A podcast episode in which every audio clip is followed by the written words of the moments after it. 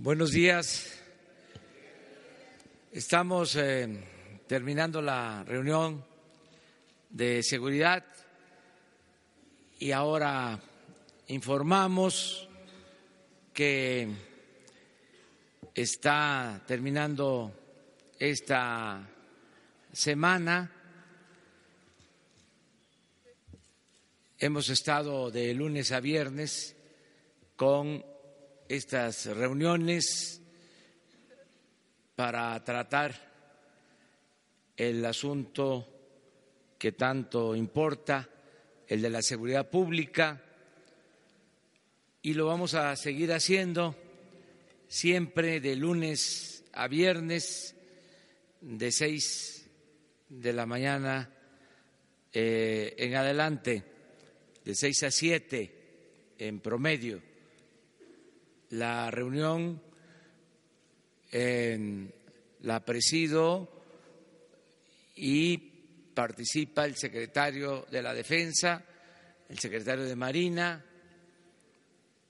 la secretaria de Gobernación, el secretario de Seguridad Pública. También se está invitando al fiscal general Alejandro Hertz, y diariamente estamos recibiendo la información, el reporte de lo acontecido en todo el país. Les comentaba que poco a poco estamos ya eh, acercándonos, acercándonos a un buen sistema informativo a definir un buen sistema de información para eh, contar con elementos, contar con la información veraz y actuar. También eh, esto que hacemos nosotros está replicando en 150 coordinaciones en el país. El propósito es tener 266 coordinaciones. La idea central es trabajar de manera permanente y en forma coordinada. Venía pasando de que se delegaba este asunto a las distintas eh, instituciones, a las distintas autoridades. Ahora es responsabilidad del presidente de la República, responsabilidad directa. Estoy asumiendo mi responsabilidad para garantizar la paz y la tranquilidad. Lo otro que es muy importante es que se está trabajando de manera coordinada, estamos unidos, eh, la Secretaría de la Defensa, Secretaría de Marina, la Secretaría de Seguridad Pública, antes cada institución actuaba por su cuenta, ahora existe ya esta coordinación, cada vez va a funcionar mejor, por eso vamos a tener, eh, antes de que finalice este mes, una reunión nacional de todos los responsables de esta estrategia para definirla muy bien. Es eh, importante decirles que la Secretaría de la Defensa, la Secretaría de Marina, la Secretaría de Seguridad Pública, pues eh, tenían sus métodos de trabajo en el caso de la Secretaría de la Defensa y de Marina de tiempo atrás su estrategia, su cadena de mando, ya muy hecha, muy establecida, cuando empieza a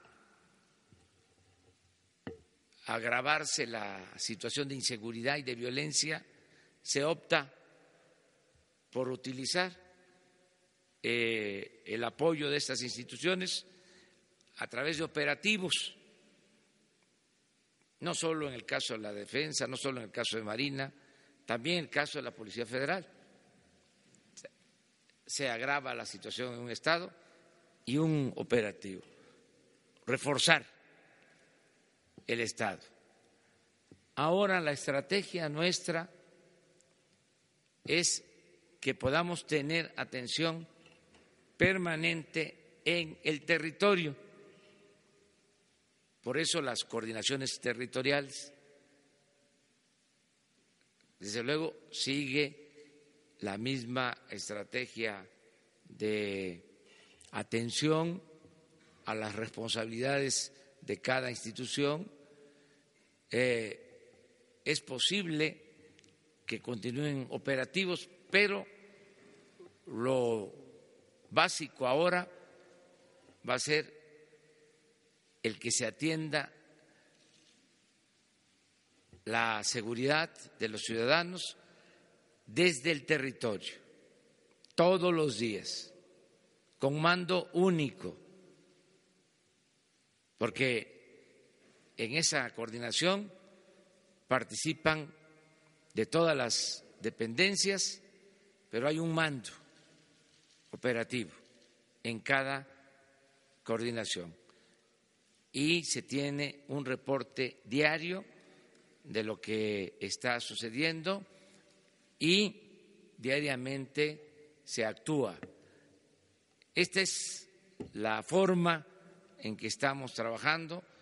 Ya terminamos esta semana, repito, y vamos a continuar hacia adelante y se va a ir consolidando cada vez más este sistema de trabajo para garantizar la paz, para garantizar la tranquilidad en el país. En esta semana fue muy notorio el que eh, se mantienen enfrentamientos relacionados con eh, el robo de combustibles. Una de las entidades más afectadas por la violencia fue Guanajuato y tiene que ver con la refinería de Salamanca, con lo que se conoce coloquialmente, popularmente, como el huachicoleo. Ya estamos trabajando en una estrategia con ese propósito. Yo espero que la semana próxima les presente un plan, porque quiero que todos los ciudadanos conozcan lo que vamos a llevar a cabo.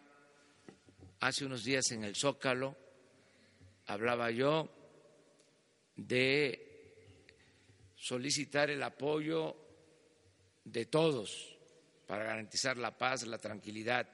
Y hablaba yo del apoyo de las familias. Y hablaba yo de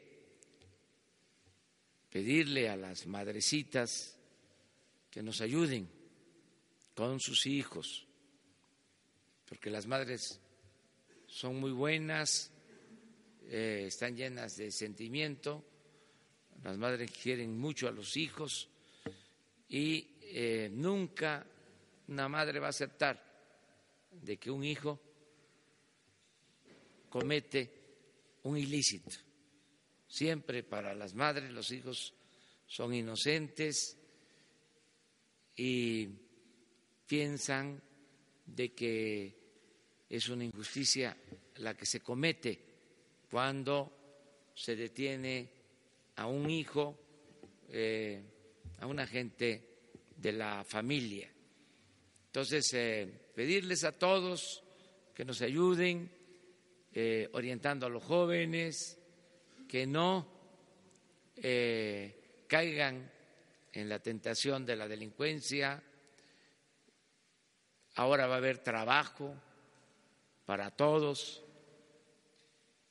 Vamos a informar bien de que hay empleo para todos los jóvenes. Eh, no se va a quedar un joven sin oportunidad de trabajo. Este, con el programa de jóvenes construyendo el futuro, entonces va a haber esta eh, opción, esta alternativa, y tengo que informar bien, y ustedes me van a ayudar como siempre, porque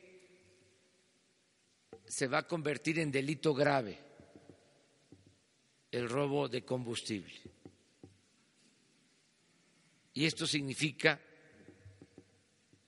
que no van a tener derecho a fianza.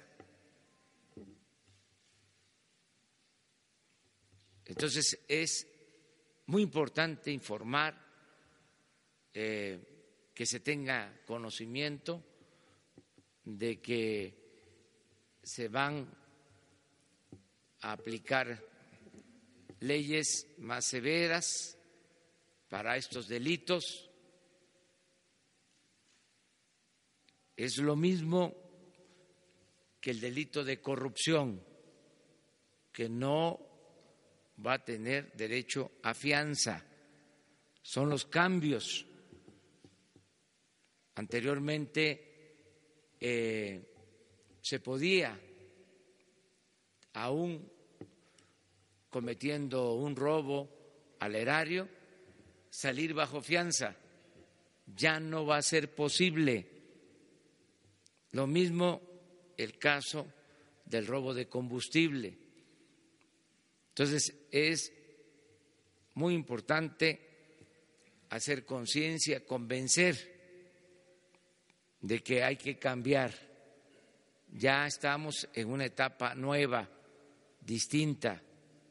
En el caso de los jóvenes, repito, van a tener posibilidad de trabajar, se va a contratar a jóvenes como aprendices, a dos millones trescientos mil jóvenes. Ya se está haciendo un censo, casa por casa van a obtener un sueldo mientras se capacitan de 3.600 pesos mensuales para comenzar. La idea es que tengan esta opción y no tomen el camino de las conductas antisociales. Bueno, esto es lo que hemos estado haciendo al mismo tiempo que estamos eh, desahogando temas, eh, tenemos ya una agenda y se está elaborando el presupuesto del año próximo. También les informo que hoy eh, me traslado a Nayarit, voy al norte de Nayarit a apoyar eh, a los afectados por el huracán. Eh, hice ese compromiso y vamos a estar en el norte de Nayarit. Mañana vamos a Chiapas y pasado mañana a Tabasco. Y el lunes temprano eh, nos volvemos a encontrar aquí con ustedes. Eso es lo que quería informarles.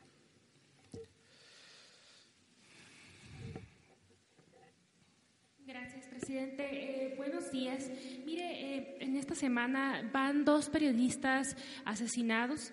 Em, yo le quiero preguntar, la Fiscalía para Delitos contra la Libertad de Expresión tiene eh, una impunidad de 98.5% en los casos que toma. eh, ¿qué hará diferente específicamente su gobierno a lo que hizo el gobierno de Calderón y el gobierno de Peña Nieto para acabar con esta tragedia pues, que aqueja al gremio periodístico? Sí, vamos a dar protección a todos los ciudadanos y a los periodistas y eh, van a continuarse las investigaciones de eh, asesinatos que no han sido esclarecidos, que no se eh, ha castigado a los responsables. No se van a cerrar esos expedientes. Estamos eh, conscientes de que debe de haber justicia y protección para los periodistas. Este es un asunto que está viendo Alejandro Encinas, subsecretario de Gobernación.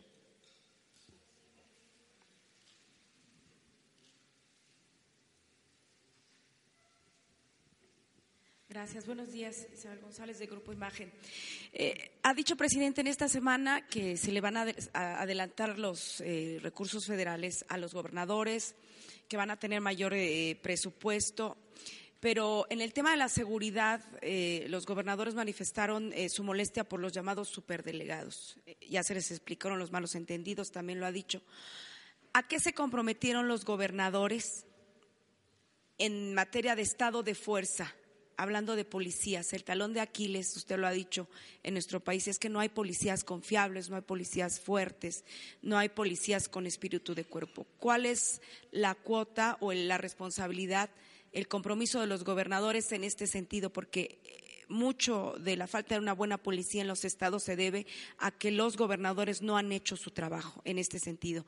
Y me gustaría saber qué va a pasar en la sesión de finales de diciembre del Consejo de Seguridad Pública, que es el máximo órgano, justamente lo marca la Constitución en este sentido, si se contemplan modificaciones en los controles de confianza de los cuerpos de seguridad en los policías y nada más únicamente cómo va el tema de la participación del Papa en este proceso de pacificación. Gracias. Acerca del Consejo de Seguridad Pública, hoy precisamente tratamos el tema y se va a convocar a todos los integrantes para la realización de este Consejo que tenemos que integrar por ley y en este Consejo participan los gobernadores. Es decir, vamos a tener una reunión con ese propósito. También para eh, la transferencia de los recursos que tienen que ver con la seguridad pública a los estados. Eh, ya estamos tratando este tema y ahí se va a plantear pues toda la estrategia de seguridad se avanzó ahora en la reunión que sostuvimos porque ya se acepta que funcionen las coordinaciones. En algunos casos los gobiernos estatales ya están participando en la estrategia de las coordinaciones. yo espero que pronto participen todos y que se sumen esfuerzos y voluntades para garantizar la paz y la tranquilidad. Y hay que hacer pues eh, un trabajo para mejorar las policías municipales y estatales. Hay policías buenas, corporaciones de policías que funcionan, hay otras que generan mucha desconfianza. Voy a mencionar eh, una policía buena, es mi apreciación, o dos policías para que no vayan a haber eh, sentimientos la policía de la Ciudad de México. Yo considero que eh, es una policía eh, que cumple con su función. Ahora estoy seguro que va a mejorar mucho por la jefa de gobierno, por Claudia. Va a mejorar mucho esta policía que tiene 86 mil elementos.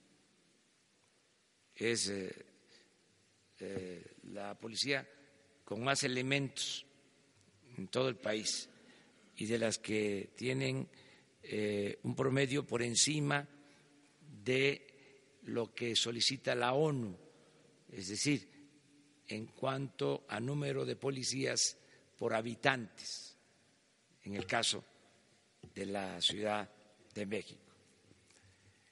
Y la otra policía que yo eh, reconozco por su eficacia es la policía de Yucatán. Ahí eh, hay que destacar que el jefe de la policía en Yucatán, de la policía estatal, viene desde el gobierno de Cervera Pacheco.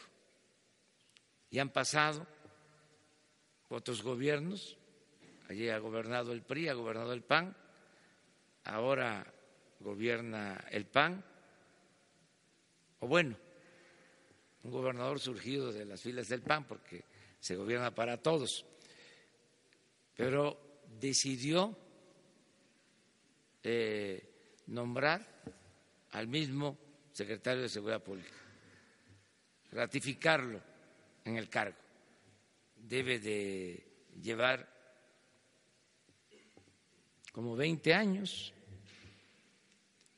en seguridad pública y los resultados son buenos porque Yucatán es de las entidades más seguras del país.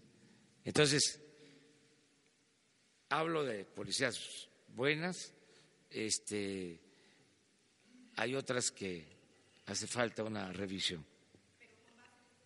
Sí, sí. Yo pienso que aquí, por ejemplo, vamos a, a estar hablando de estos temas. Este, de donde las policías no están a la altura de lo que se requiere, de lo que necesitan los ciudadanos. Eh, esto tiene mucho que ver con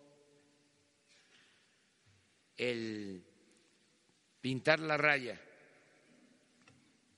la frontera entre autoridad y delincuencia.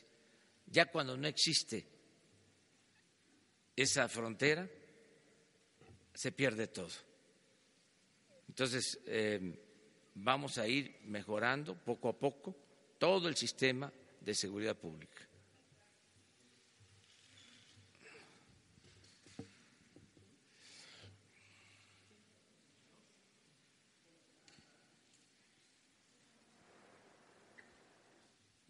Gracias, presidente. Buenos días. Horacio Jiménez del periódico El Universal. Eh, si me podría comentar eh, qué espera eh, el presidente con esta, con revivir la plataforma México, esta plataforma de información de delincuencia organizada que se va a revivir en la Secretaría de Seguridad Pública. Y en segundo elemento, presidente, también me gustaría preguntarle. Eh, ¿Qué opina de esta ley de austeridad que ya está lista en la Cámara de Diputados y que se prevé que se apruebe la próxima semana en comisiones y en el Pleno y que prácticamente pone fin a los bonos para todos los servidores públicos e integrantes del Poder Judicial y organismos eh, desconcentrados? Gracias. Bueno, este, lo de la Plataforma México, pues eh, continúa porque es un sistema de información estadística, pero se está modificando, porque ya les explicaba de que necesitamos contar con una información diaria que no había. Se mandaba el informe y se acumulaba y era buena la información para 10 días, 15 días hacia adelante. Y nosotros necesitamos saber qué, qué pasa en cada municipio, en cada región, diariamente, para poder tomar decisiones. Entonces, estamos haciéndole adecuaciones a este sistema. Em, sobre la iniciativa de ley para la austeridad republicana, yo veo con buenos ojos ese proyecto. Ojalá y se apruebe, porque tiene que haber eh, austeridad. El poder es humildad, no fantocherías, no prepotencias, no lujos. Entonces,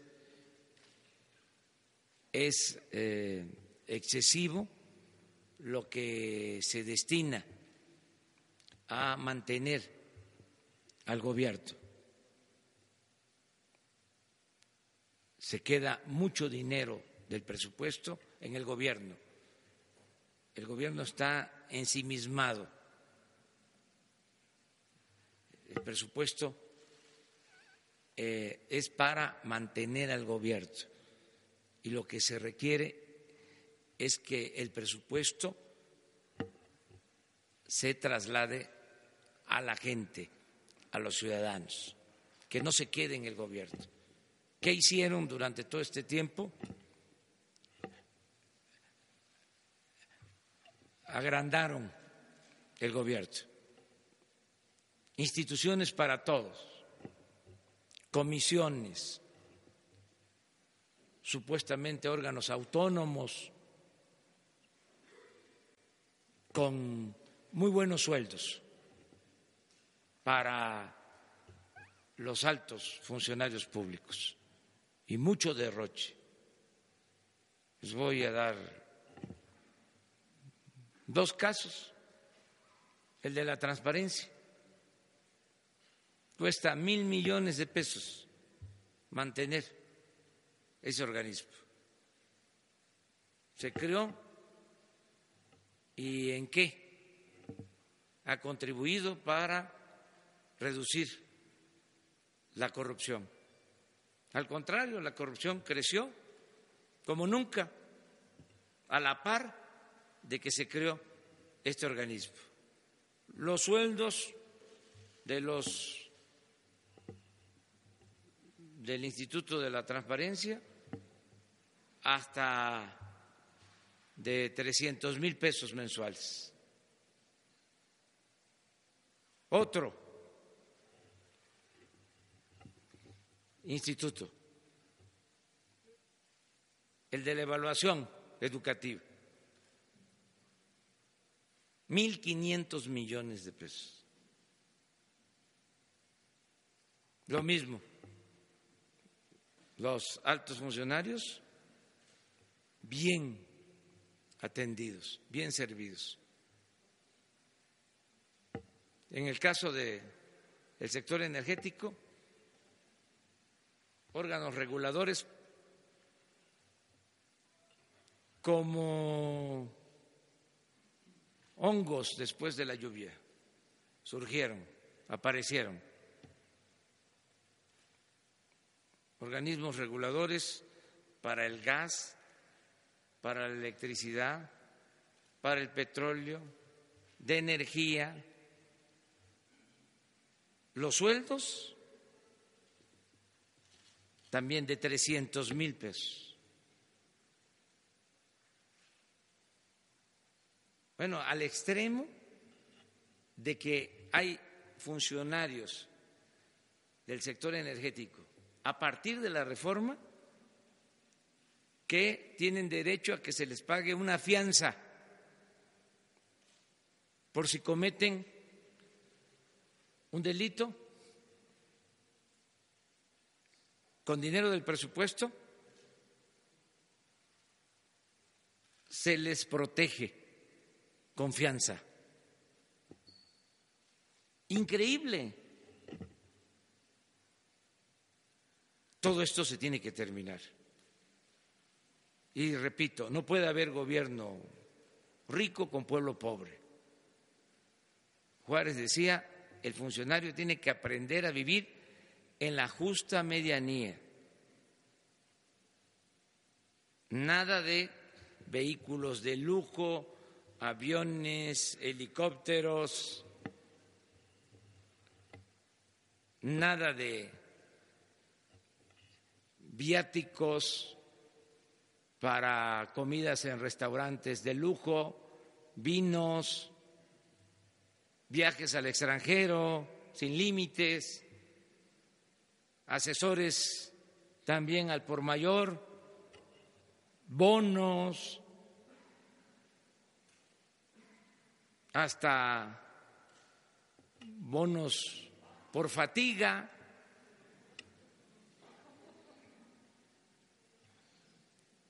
Todo eso se termina.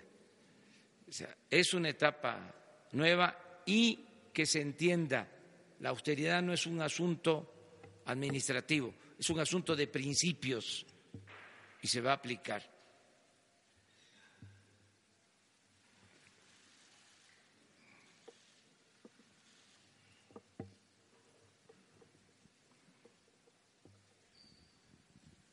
Gracias, señor presidente. Buenos días. Miguel Arzate, de Canal 14. Si nos pudiera aclarar, eh, ayer eh, el secretario de Turismo y el secretario de Comunicaciones, Comunicaciones y Transportes tuvieron ideas encontradas sobre el aeropuerto.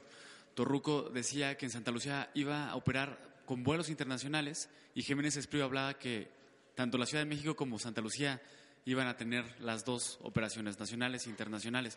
Porque si bien este proyecto ya se avaló con la consulta, parece que el gobierno no tiene una idea clara de cuál va a ser su operación si nos puede aclarar esto y también sobre la estrategia de seguridad que nos hablaba hace un momento al principio, si tiene algún estado ya con la mira puesta para empezar a trabajar esta estrategia que están trabajando. Gracias. Bueno, acerca del aeropuerto, pues es un proceso em, que se está eh, resolviendo poco a poco, ya se ha ido avanzando y no quiero yo entrar en polémica sobre el uso que se le va a dar a los aeropuertos. Eso se está analizando, se está estudiando. Cuando tengamos ya un plan definitivo, se les va a notificar. Sobre la estrategia de seguridad, es nacional, básicamente, y todos los días vamos aquí a platicar sobre ese tema, a informarles sobre ese tema.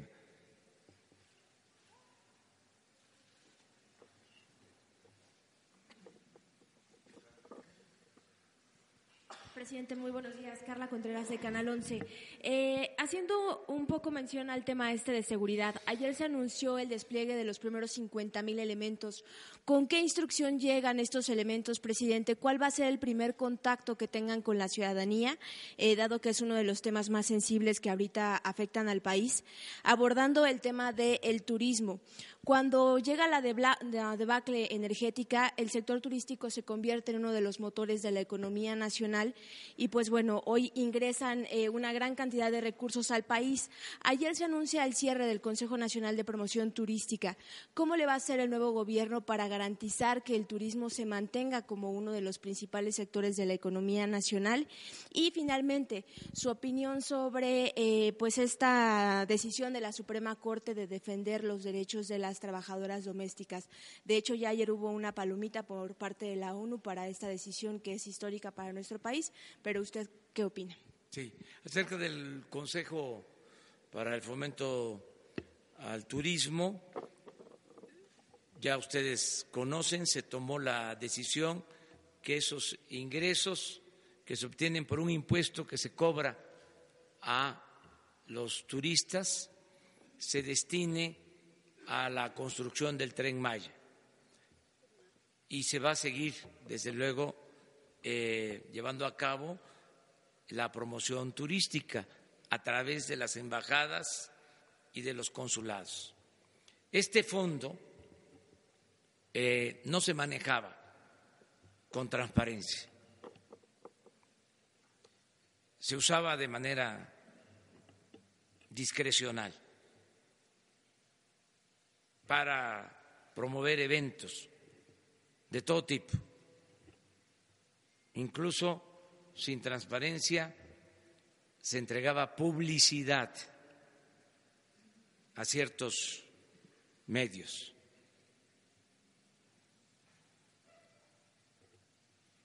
Se manejaba desde el extranjero una parte de este dinero. Entonces, por eso se va a dejar de utilizar con ese propósito y se va a invertir precisamente para el turismo. Cuando ustedes eh, tengan en sus manos el presupuesto del el año próximo, eh, van a encontrar que una de las secretarías que va a aumentar en presupuesto es la Secretaría de Turismo. Va a tener más presupuesto.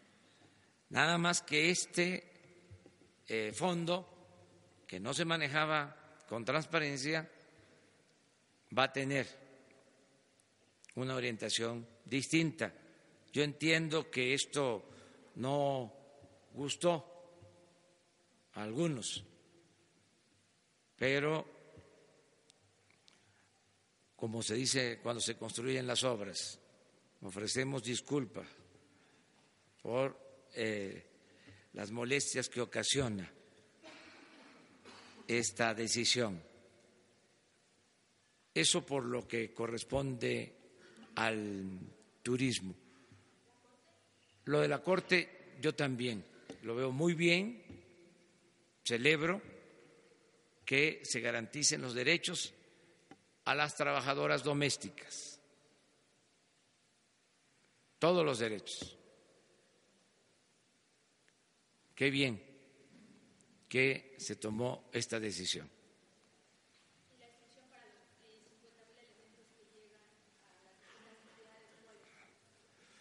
Van a seguir este, siendo eh, protegidos los turistas. México eh, va a ser más seguro como destino turístico. A ver, uno allá y luego pasamos. Buenos días, presidente. Un par, eh, un par bueno, primero un pequeño comentario. En lo que dijo ahorita sobre el Instituto Nacional de Transparencia, el, el INAI, este, solo para comentar que para los periodistas sí ha servido mucho y muchas este, investigaciones que hemos podido hacer que revelan corrupción en niveles del gobierno se hacen por porque nos entregan documentos que por otro lado no, no podríamos tener. No sé si usted tiene un plan de, de deshacer de del instituto, pero me gustaría saber si hay otra, si habrá otra forma de accesar esta información en una forma transparente para el, ciudadano y el, público. Y otro sobre la situación de, los migrantes centroamericanos en, Tijuana. Ahorita ha estado lloviendo, este, muchos están durmiendo en, carpas afuera que no tienen mucho este, impermeabilidad este, y hay mucha enfermedad. La situación está medio feo en, en, en términos humanitarios y quiero saber si hay un plan para atender a ellos más allá de lo que están haciendo y que han estado haciendo desde las últimas semanas. Muchas gracias. Sí, miren lo que son las cosas. A ustedes les va bien con el Instituto de la Transparencia. Yo la información que tengo es este de otro tipo. Les voy a dar dos datos. Cuando inicia el Instituto de la Transparencia, allá por el año 2002, 2003, la primera decisión que toma es mantener bajo reserva, es decir, ocultar la información sobre la condonación de impuestos que hizo el gobierno federal de grandes contribuyentes, que por cierto se vence ahora el plazo en el 19. La primera decisión importante. Y de las últimas fue mantener en secreto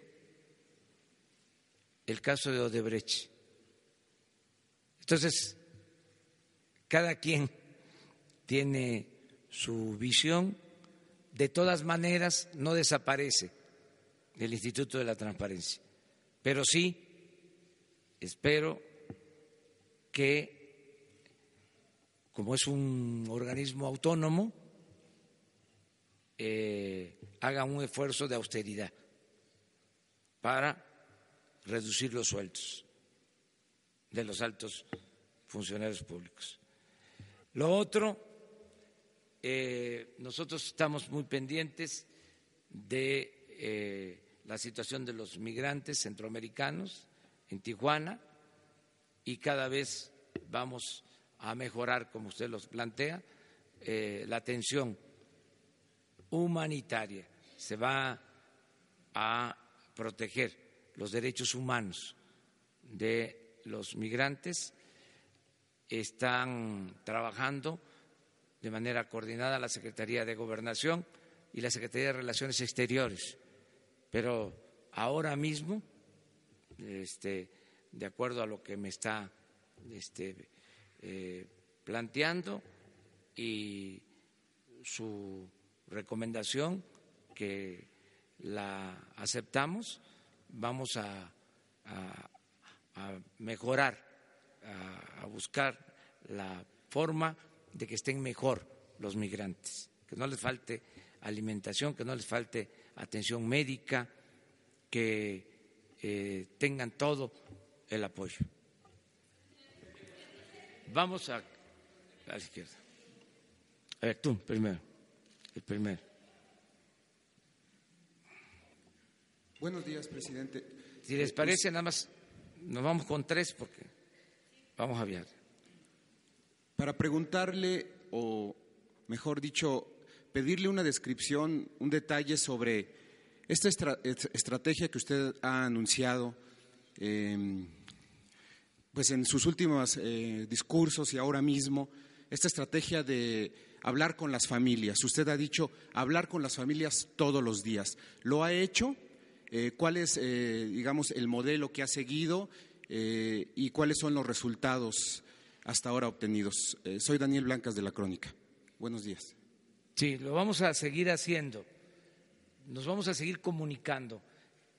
Estas conferencias tienen ese propósito, no solo contestar todas sus dudas, inquietudes, sus preguntas, lo que ustedes eh, quieran saber para al mismo tiempo transmitir a los eh, ciudadanos, garantizar el derecho a la información, sino también que nos permitan eh, comunicarnos con los ciudadanos, con la gente, porque el cambio lo tenemos que hacer con la participación de todas y de todos.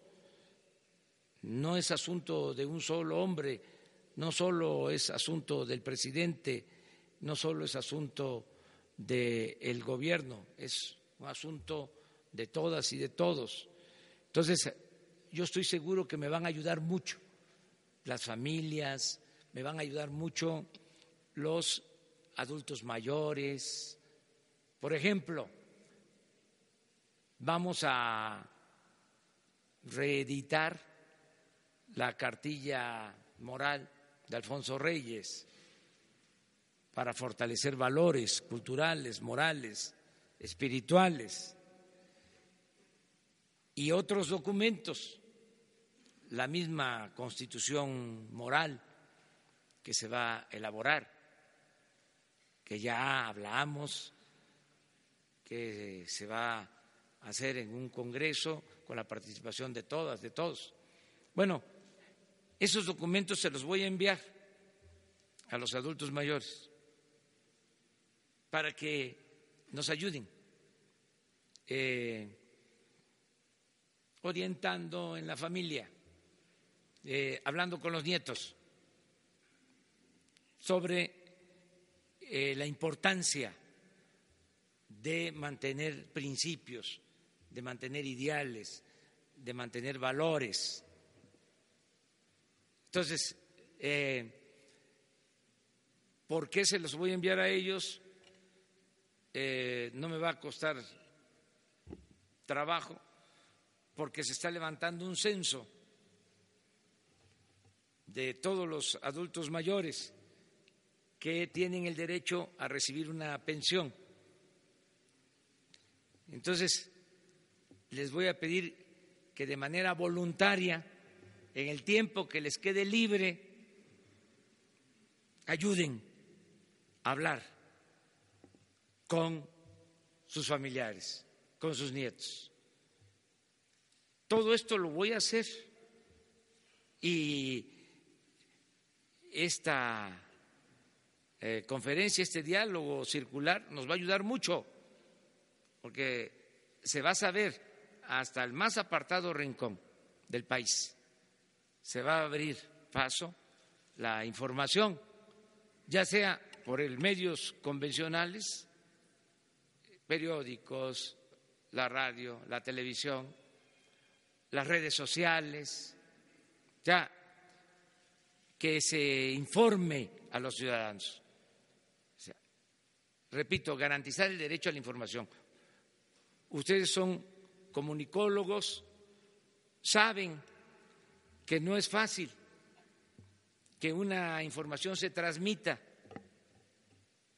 A veces hay un hecho eh, importante, una noticia,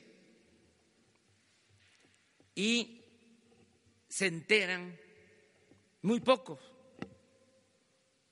uno piensa que si hay una noticia eh, se van a enterar la mitad de los ciudadanos. Pues no, hay veces que son eh, noticias importantes y se alcanzan a enterar el 20% de los ciudadanos. Entonces, sí necesitamos que cada vez haya más información. Este es el propósito de eh, este encuentro con ustedes, que pues eh, permite que las familias se enteren. Imagínense, se aprueba la ley para eh, que sea delito grave el robo de combustible.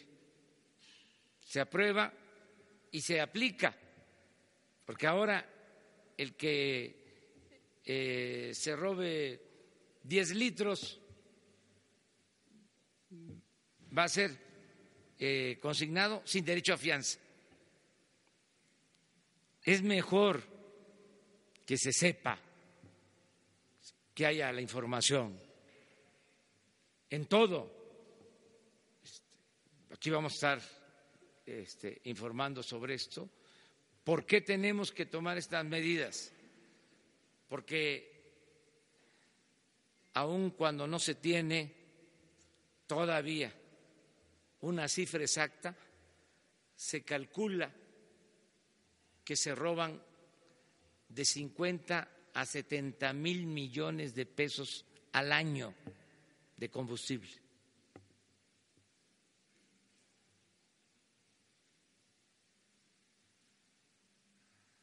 Entonces, es muchísimo lo que pierde la hacienda pública, dinero de todos los mexicanos.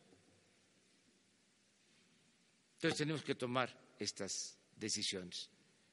Al mismo tiempo, no es nada más endurecer las leyes, sino dar opciones, que los jóvenes tengan trabajo, que haya bienestar.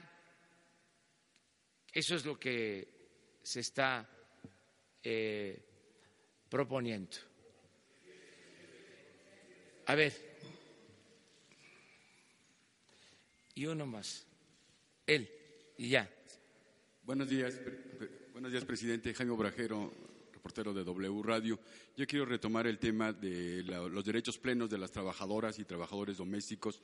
Preguntarle si su gobierno sí va a ratificar el convenio 189 de la Organización Internacional del Trabajo, que precisamente se debe a eso porque eso debió, haberse, debió, haber ocurrido desde hace cuatro años.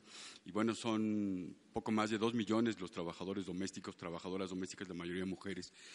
Si, usted, si es, su gobierno piensa ratificarlo y cuándo podría darse esto. Lo vamos a hacer. Se va a ratificar el convenio. Eh, voy a hablar con la secretaria del Trabajo Luisa María Albores, para ponerse de acuerdo y eh, cumplir con este eh, acuerdo. Hubo una confusión ahí, quedaron dos, pues. Pero tú, empiezas tú.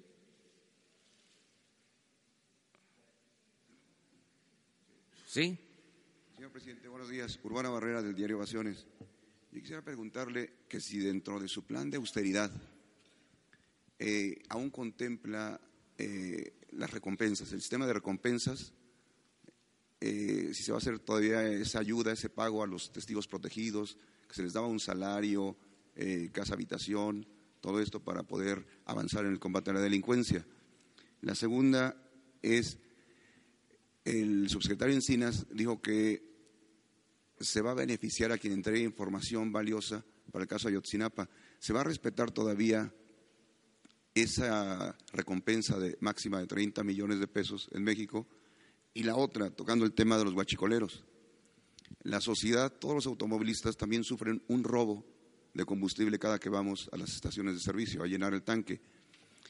El delito de robo, desde que se expende, también va a ser delito grave cuando nos roban el 10% de la gasolina que nosotros pagamos, pero que no se nos suministra al momento de llevar el automóvil?